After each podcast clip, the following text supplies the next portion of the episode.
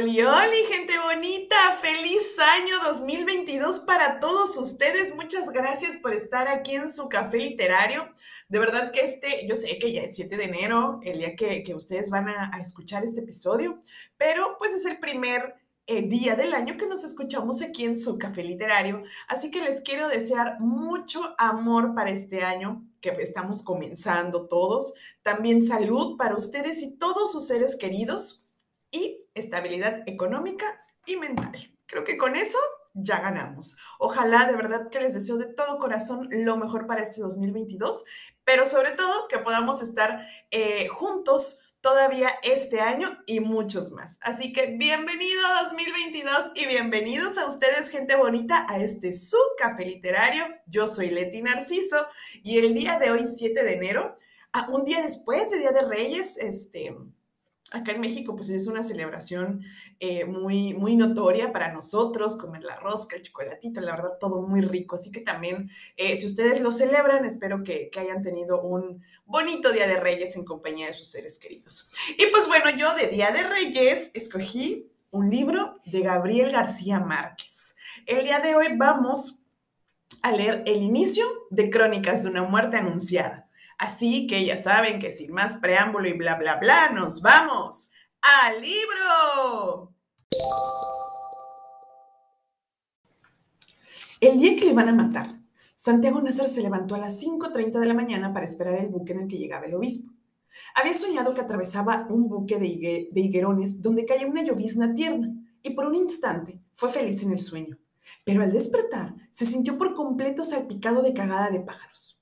Siempre soñaba con árboles, me dijo Plácida Linero, su madre, evocando 27 años después los pormenores de aquel lunes ingrato. La semana anterior había soñado que iba solo en un avión de papel de estaño que volaba sin tropezar por entre los almendros, me dijo. Tenía una reputación muy bien ganada de intérprete certera de los sueños ajenos, siempre que se los contara en ayunas, pero no había advertido ningún augurio asiago en esos dos sueños de su hijo ni en los otros sueños con árboles que él había contado en las mañanas que precedieron a su muerte. Tampoco Santiago Nazar reconoció el presagio. Había dormido poco mal, sin quitarse la ropa, y despertó con dolor de cabeza y con un sedimento de estribo de cobre en el paladar. Y los, y los interpretó, interpretó como estragos naturales de la parranda de bodas que se había prolongado hasta después de la medianoche. Más aún, las muchas personas que encontró desde que salió de su casa a las 6.05 hasta que fue destrozado como un cerdo una hora después, lo recordaban un poco soñoliento, pero de buen humor, y a todos les comentó de un modo casual que era un día muy hermoso. Nadie estaba seguro de si se refería al estado del tiempo.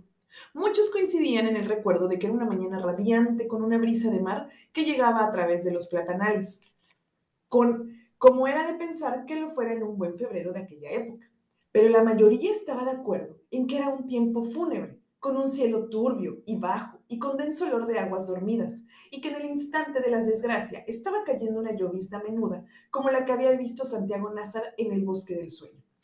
Yo estaba reponiéndome de la parranda de la boda en el regazo apostólico de María Alejandrina Cervantes, y apenas sí desperté con el alboroto de las campanas tocando arrebato, arrebato porque pensé que las habían soltado en honor del obispo. Santiago Nazar se puso un pantalón y una camisa de lino blanco, ambas piezas, piezas sin almidón, iguales a las que se había puesto el día anterior a la boda. Era un atuendo de ocasión. De no haber sido por la llegada del obispo, se habría puesto el vestido de caqui y las botas de montar con las que se iba los lunes al divino rostro, la hacienda de ganado que heredó de su padre y que él administraba con muy buen juicio, aunque sin mucha fortuna.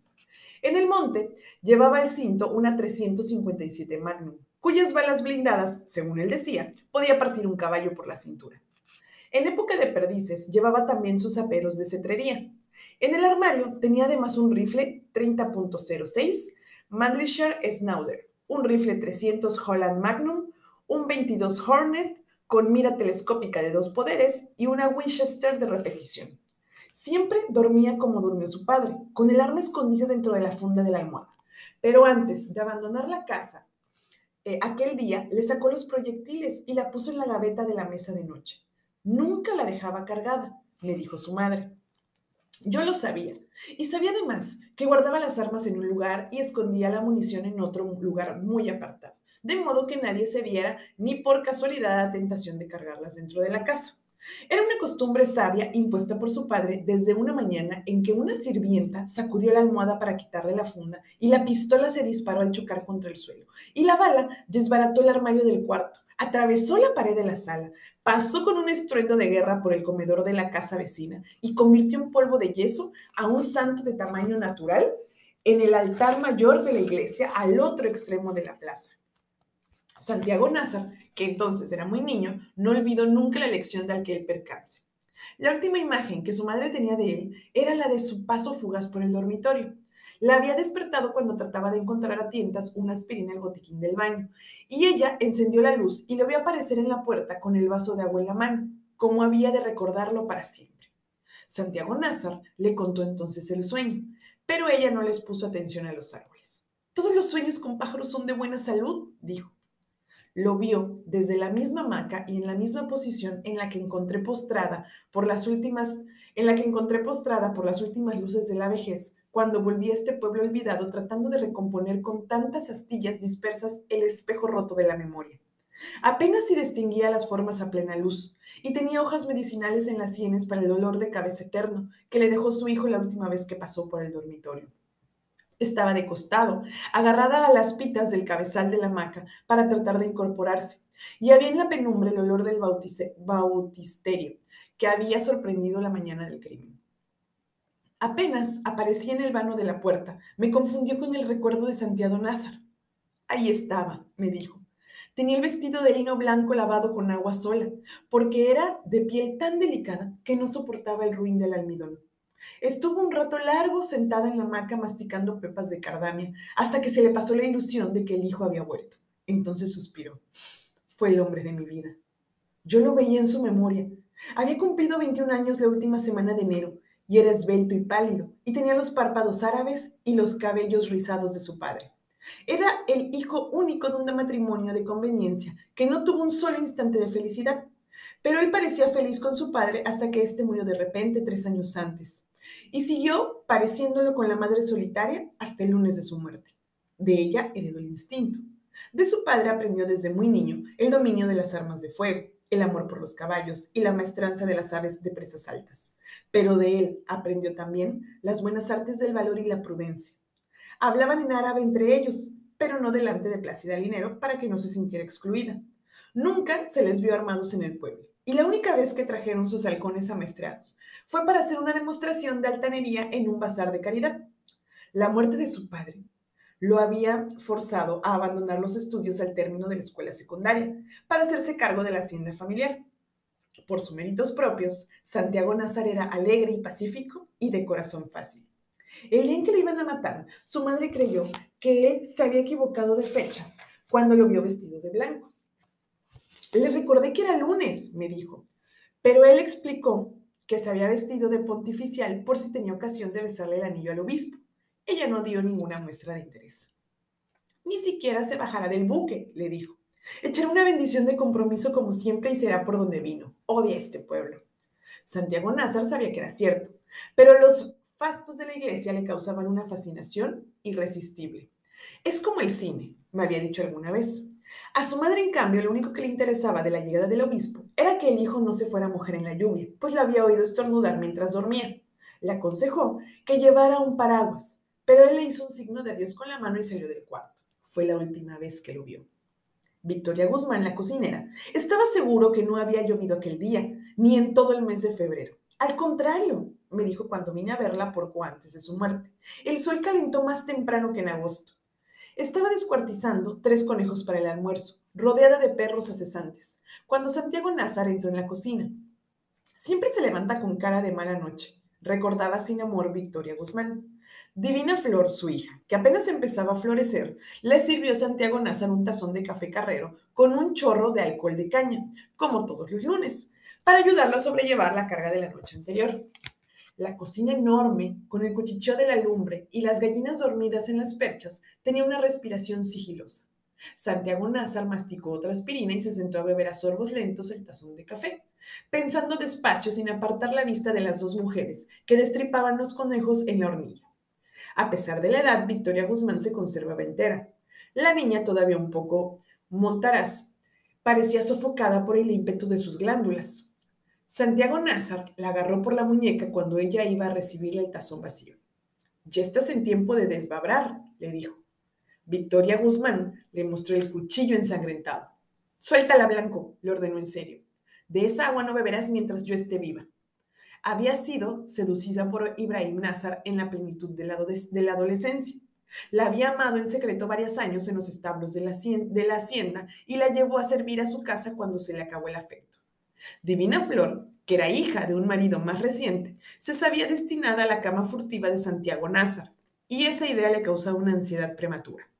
No ha vuelto a nacer otro hombre como ese, me dijo, gorda y mustia y rodeada por los hijos de otros amores.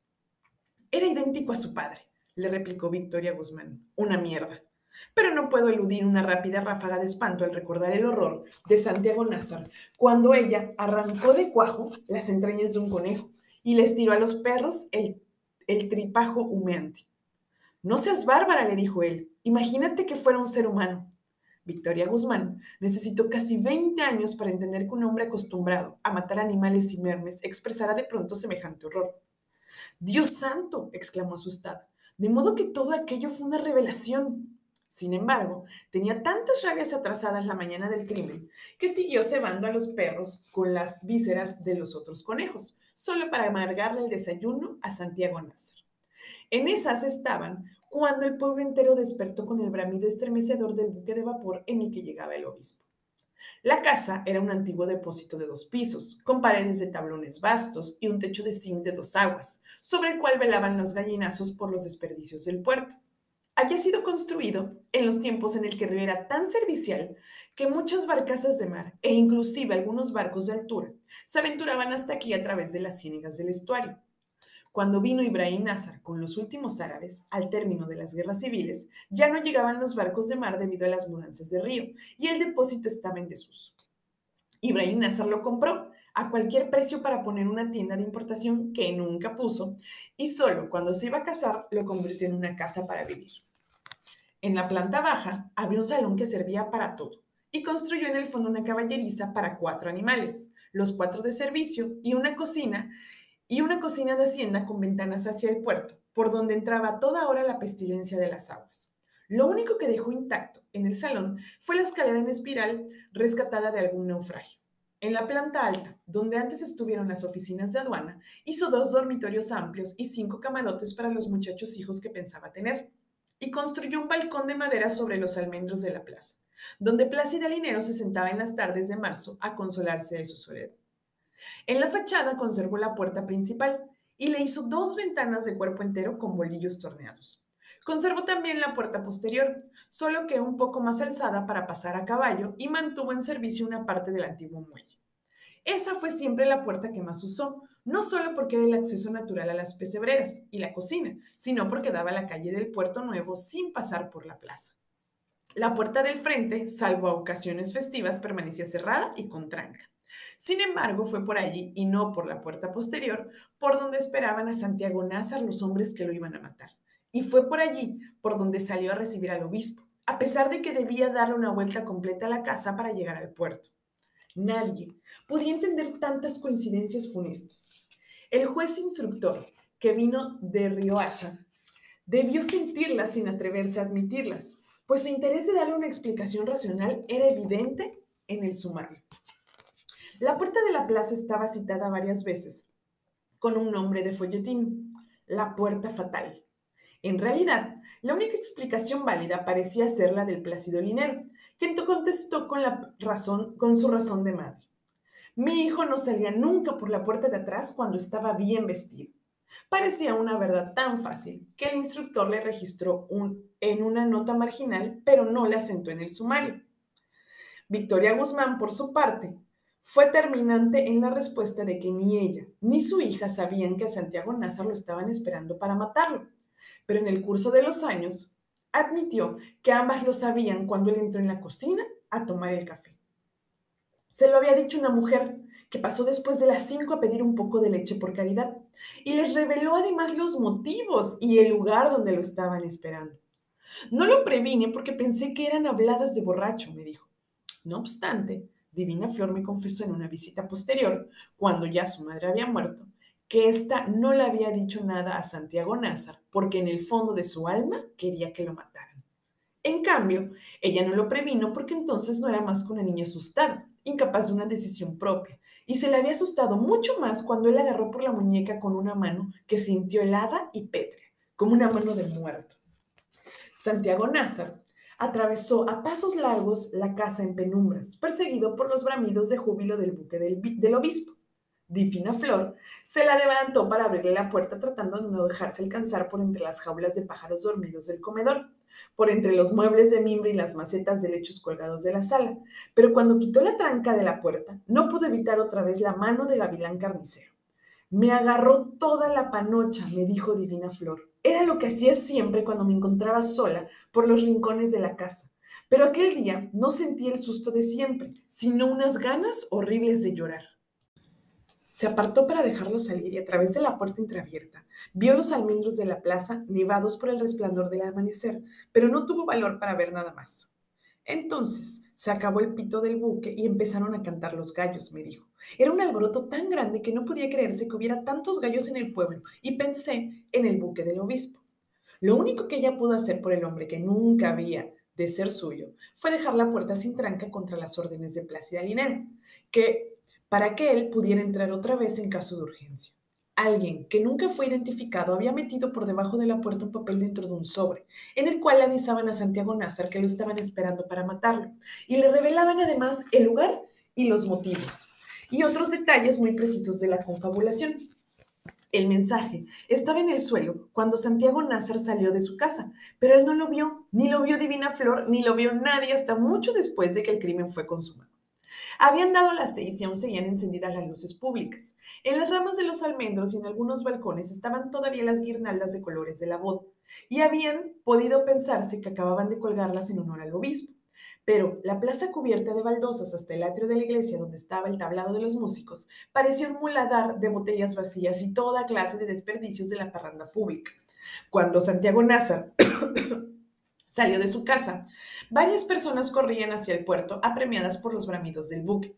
El único lugar abierto en la plaza era una tienda de leche a un costado de la iglesia, donde estaban los dos hombres que esperaban a Santiago Nasser para matarlo. Clotilde Armenta, la dueña del negocio, fue la primera que lo vio en el resplandor del alba y tuvo la impresión de que estaba vestido de aluminio. Ya parecía un fantasma, me dijo. Los hombres que le iban a matar se habían dormido en los asientos, apretando en el regazo los cuchillos envueltos en periódicos y Clotilde Armenta reprimió el aliento para no despertarlos. Eran gemelos, Pedro y Pablo Vicario. Tenían 24 años y se parecían tanto que costaba trabajo distinguirlo. distinguirlos. Eran de catadura espesa, pero de buena índole, decía el sumario. Yo, que los conocía desde la escuela primaria, hubiera escrito lo mismo. Esa mañana llevaban todavía los vestidos de paño oscuros de la boda, demasiado gruesos y formales para el Caribe, y tenían el aspecto devastado por tantas horas de mala vida, pero habían cumplido con el deber de afeitarse. Aunque no habían dejado de beber desde la víspera de la parranda, ya no estaban borrachos al cabo de tres días, sino que parecían sonámbulos desvelados. Se habían dormido con las primeras horas del amanecer, después de casi tres horas de espera en la tienda de Clotilde Armenta, y, que, y aquel era su primer sueño desde el viernes. Apenas se habían despertado con el primer bramido del buque, pero el instinto los despertó por completo cuando Santiago Nazar salió de su casa. Ambos agarraron entonces el rollo de periódicos y Pedro Vicario empezó a levantarse. Por el amor de Dios, murmuró Clotilde Armenta, déjenlo para después, aunque sea por respeto al señor obispo. Fue un soplo del Espíritu Santo, repetía ella a menudo. En efecto, había sido una ocurrencia providencial, pero de una virtud momentánea. Al oírle a los gemelos vicarios reflexionaron y el que se había levantado volvió a sentarse. Ambos siguieron con la mirada a Santiago Nazar cuando empezó a cruzar la plaza. Lo miraban más bien con lástima, decía Clotilde Armenta. Las niñas de la escuela de monjas atravesaron la plaza en ese momento trotando en desorden con sus uniformes de huérfanas. Plácida Linero tuvo razón. El obispo no se bajó del buque. Había mucha gente en el puerto, además de las autoridades y los niños de las escuelas, y por todas partes se veían los guacales de gallos bien cebados que le llevaban de regalo al obispo, porque la sopa de crestas era su plato, predilecto.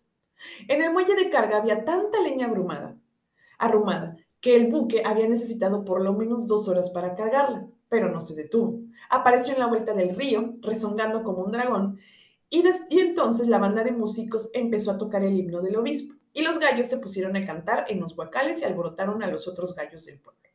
Por aquella época, los legendarios buques de rueda, alimentados con leña, estaban a punto de acabarse, y los pocos que quedaban en servicio ya no tenían pianola de camarotes para la luna de miel, y apenas si lograban navegar contra la corriente. Pero este era nuevo, y tenía dos chimeneas en vez de una con una bandera pintada como un brazal, y la rueda de tablones de la popa le daban un ímpetu de barco de mar. En la baranda superior, junto al camarote del capitán, iba el obispo de sotana blanca con su séquito de españoles. Estaban haciendo un tiempo de Navidad. Ha dicho mi hermana Margot. Lo que pasó, según ella, fue que el silbato del busque soltó un chorro de vapor a presión al pasar frente al puerto y dejó ensopados a los que estaban más cerca de la orilla. Fue una ilusión fugaz. El obispo empezó a hacer la señal de la cruz en el aire frente a la muchedumbre del muelle y después siguió haciéndola de memoria, sin malicia ni inspiración, hasta que el buque se perdió de vista y solo quedó el alboroto de los gallos. Santiago Nazar tenía motivos para sentirse defraudado. Había contribuido con varias cargas de leña a las solicitudes públicas del padre Carmen Amador y además había escogido él mismo los gallos de cresta más apetitosos. Pero fue una contrariedad momentánea. Mi hermana Margot, que estaba con él en el muelle, lo encontró de muy buen humor y con ánimos de seguir la fiesta, a pesar de que las aspirinas no le habían causado ningún alivio. No parecía resfriado y solo estaba pensando en lo que había costado la boda, me dijo. Cristo Bedoya, que estaba con ellos, reveló cifras que aumentaron el asombro. Había estado de parranda con Santiago Nazar y conmigo hasta un poco antes de las cuatro. pero no había ido a dormir donde sus padres, sino que se quedó conversando en casa de sus abuelos. Allí obtuvo muchos datos que le faltaban para calcular los costos de la parranda. Contó que seguían, que se habían sacrificado 40 pavos y 11 cerdos para los invitados y cuatro terneras que el novio puso a azar para el pueblo de la plaza pública. Contó que se consumieron 205 cajas de alcoholes de contrabando y casi 2.000 botellas de ron de caña que fueron repartidas entre la muchedumbre. No hubo una sola persona, ni pobre ni rica, que no hubiera participado de algún modo en la parranda de mayor escándalo que se había visto jamás en el pueblo. Santiago Nazar soñó en voz alta. Así será mi matrimonio, dijo. No les alcanzará la vida para contarlo. Mi hermana sintió pasar el ángel. Pensó una vez más en la buena suerte de Flora Miguel, que tenía tantas cosas en la vida y que iba a tener además a Santiago Nazar en la Navidad de ese año. Me di cuenta de pronto de que no podía haber un partido mejor que él, me dijo. Imagínate, bello, formal y con una fortuna propia a los 21 años. Ella solía invitarlo a desayunar en nuestra casa cuando había caribañolas de yuca y mi madre las estaba haciendo aquella mañana. Santiago Nazar aceptó entusiasmado. Me cambio de ropa y te alcanzo, dijo, y cayó en la cuenta de que había olvidado el reloj en la mesa de noche. ¿Qué hora es? Eran las 6.25. Santiago Nazar tomó el brazo, del brazo a Cristo Bedoya y se lo llevó hacia la plaza. Dentro de un cuarto de hora estoy en tu casa, le dijo a mi hermana. Ella insistió en que se fueran juntos de inmediato porque el desayuno estaba servido. Era una insistencia rara, me dijo Cristo Bedoya. Tanto que a veces he pensado que Margot ya sabía que lo iban a matar y quería esconderlo en su casa. Sin embargo, Santiago Nazar la convenció de que se adelantara, mientras él se ponía la ropa de montar, pues tenía que estar temprano en el divino rostro para castrar terneros. Se despidió de ella con la misma señal de la mano con la que se había despedido de su madre, y se alejó hacia la plaza llevando del brazo a Cristo Bedoya. Fue la última vez que lo vio. Muchos de los que estaban en el puerto sabían que a Santiago Nazar lo iban a matar, don Lázaro Aponte, coronel de la academia, en uso de buen retiro y alcalde municipal, desde hacía 11 años le hizo un saludo con los dedos. Yo tenía mis razones muy reales para creer que ya no corría ningún peligro, me dijo. El padre Carmen Amador tampoco se preocupó. Cuando lo vi sano y salvo, pensé que todo había sido un infundio, me dijo. Nadie se preguntó siquiera si Santiago Názar estaba prevenido porque a todos les pareció imposible que no lo estuviera. En realidad, mi hermana Margot era una de las pocas personas que todavía ignoraban que lo iban a matar. De haberlo sabido, me lo hubiera llevado para la casa aunque fuera amarrado, declaró el instructor. Era extraño que no lo supiera, pero lo era mucho más que tampoco lo supiera mi madre, pues se enteraba de todo antes que nadie en la casa, a pesar de que hacía años que no salía a la calle, ni siquiera para ir a misa. Yo apreciaba esa virtud suya desde que empecé a levantarme temprano para ir a la escuela. La encontraba como era en aquellos tiempos, lívida y sigilosa, barriendo el patio con una escoba de ramas con el, en el resplandor ceniciento del amanecer. Y entre cada sorbo de café me iba contando lo que había ocurrido en el mundo mientras nosotros dormíamos. Parecía tener hilos de comunicación secreta con la otra gente del pueblo, sobre todo con la de su edad. Y a veces nos sorprendía con noticias anticipadas que no hubiera podido conocer sino por artes de adivinación. Aquella mañana, sin embargo, no sintió el palpito de la tragedia que se estaba gestando detrás desde las 3 de la madrugada. Había terminado de barrer el patio y cuando mi hermana Margot salía a recibir al obispo, la encontró moliendo la yuca para las caribañolas. Se oían los gallos, suele decir mi madre recordando aquel día, pero nunca relacionó el alboroto distante con la llegada del obispo, sino con los últimos rezagos de la boda. Nuestra casa estaba lejos de la plaza grande, en un bosque de mangos frente al río. Mi hermana Margot había ido hasta el puerto caminando por la orilla y la gente estaba demasiado excitada con la visita del obispo para ocuparse de otras novedades. Habían puesto a los enfermos acostados en los portales para que recibieran una medicina de Dios y las mujeres salían corriendo a los patios con pavos y lechones y toda clase de cosas de comer y desde la orilla opuesta llegaban canoas adornadas de flores. Pero después de que el obispo pasó sin dejar su huella en la tierra, la otra noticia reprimida alcanzó su tamaño de escándalo. Entonces fue cuando mi hermana Margot la conoció completa y de un modo brutal. Ángela Vicario, la hermosa muchacha que se había casado el día anterior, había sido devuelta a la casa de sus padres porque el esposo encontró que no era virgen. Sentí que era yo la que me iba a morir, dijo mi hermana, pero por más que volteaban el cuento al derecho y al revés, nadie podía explicarse cómo fue que el pobre Santiago Nazar terminó comprometido en semejante enredo. Lo único que sabían con seguridad era que los hermanos de Ángela Vicario lo estaban esperando para matarlo. Mi hermana volvió a casa mordiéndose por dentro para no llorar. Encontré a mi madre en el comedor con un traje dominical de flores azules que se había puesto por si el obispo pasaba a saludarnos, y estaba cantando el fado del amor invisible mientras arreglaba la mesa. Mi hermana notó que había puesto más, que había un puesto más que de costumbre. Es para Santiago Nazar, dijo mi madre. Me dijeron que lo habías invitado a desayunar. Quítalo, dijo mi hermana. Entonces le contó.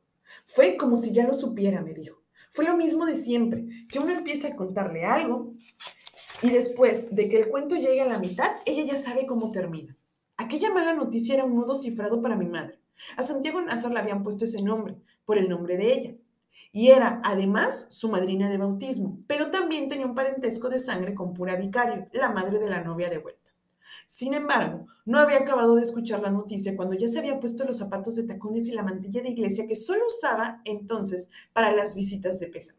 Mi padre, que había oído todo desde la cama, apareció en pijama en el comedor y le preguntó alarmado dónde iba. A prevenir a mi comadre, mi comadre Plácida, contestó ella. No es justo que todo el mundo sepa que le van a matar al hijo y que ella sea la única que no lo sabe.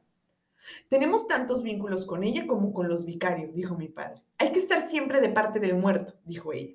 Mis hermanos menores empezaron a salir de los otros cuartos. Los más pequeños, tocados por el soplo de la tragedia, rompieron a llorar. Mi madre no les hizo caso. Por una vez en la vida, ni le prestó atención a su esposo. Espérate y me visto, le dijo él. Ella estaba ya en la calle. Mi hermano Jaime, que entonces no tenía más de siete años, era el único que estaba vestido para la escuela. Acompáñala tú, ordenó mi padre. Jaime corrió detrás de ella sin saber qué pasaba ni para dónde iban y se agarró de su mano. Iba hablando sola, me dijo Jaime. Hombres de mala ley, decían, muy, decía en voz muy baja. Animales de mierda que no son capaces de hacer nada que no sean desgracias. No se daba cuenta ni siquiera de que llevaba al niño de la mano. Debieron pensar que me había vuelto loca, me dijo. Lo único que recuerdo es que soy a lejos un ruido de mucha gente, como si hubiera vuelto a empezar la fiesta de boda y que todo el mundo corría en dirección de la plaza. Apresuró el paso con la determinación de que era capaz, cuando estaba una vida de por medio, hasta que alguien que corría en sentido contrario se compadeció de su desvarío. No se moleste, Luisa Santiago, le gritó al pasar. Ya lo mataron. Uy, gente bonita, y no les cuento lo que sigue. Bueno, de hecho, no se los voy a contar. La verdad, está buenísimo lo que sigue de buenísimo este libro. Eh, como ven, aquí Gabriel García Márquez en el primer capítulo pues nos abre a la situación, ¿no? En la que está, en la que está sucediendo esta, esta historia, la muerte de, de, nuestro personaje principal, algunos detallitos que ya empezamos a ver, algunos de los personajes muy importantes, pero los que siguen, no, no, no. Empiezan a ver las historias desde los puntos eh, de vista de otras personas. Eh, ya saben, como que se empiezan a amar las historias de todas las historias de las personas. Está, de verdad, se los recomiendo muchísimo. Espero que tengan la oportunidad de disfrutarlo este año 2022, ya sea que, que lo busquen por ahí, lo descarguen, lo pidan prestado, vayan a la biblioteca, pero es uno de los libros que no se pueden perder Premio Nobel de 1982. Y bueno, espero hayan disfrutado este primer capítulo de su café literario. Espero que tengamos un año juntos, completito y muchos más, ¿verdad? Pero vamos uno por uno, entonces vamos por este 2022 juntos. Les deseo lo mejor. Muchas gracias, muchas, muchas gracias por estar conmigo. Les mando un beso. Yo soy Leti Narciso. Este es su café literario. Y acuérdense de pasar por el Instagram café-literario B612. Los quiero. Besos. Bye.